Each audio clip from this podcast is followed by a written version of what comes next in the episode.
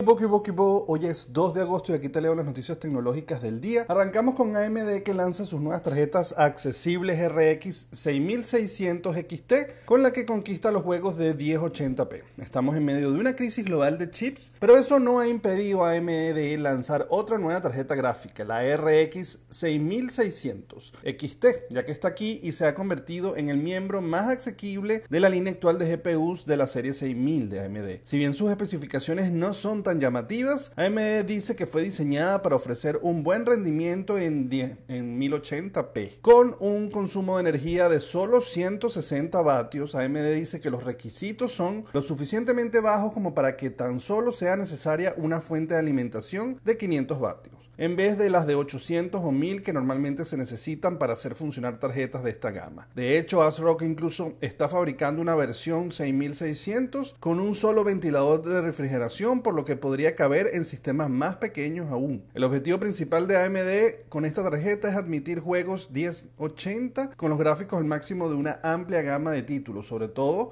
porque dos tercios de los nuevos monitores gaming enviados en 2020 tienen una resolución así.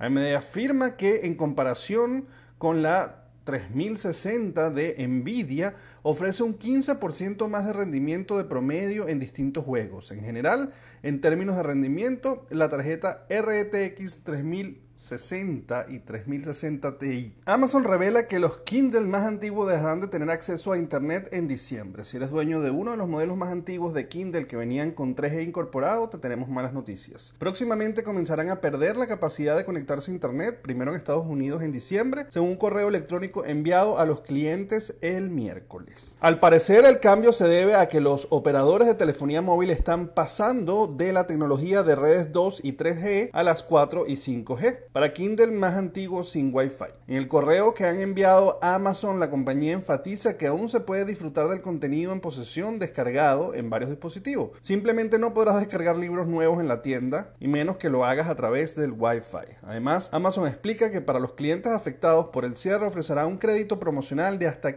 el 15 de agosto por 50 dólares para una nueva Kindle Paperwhite o Kindle Oasis, juntos con un crédito en Amazon de 15 dólares para libros electrónicos.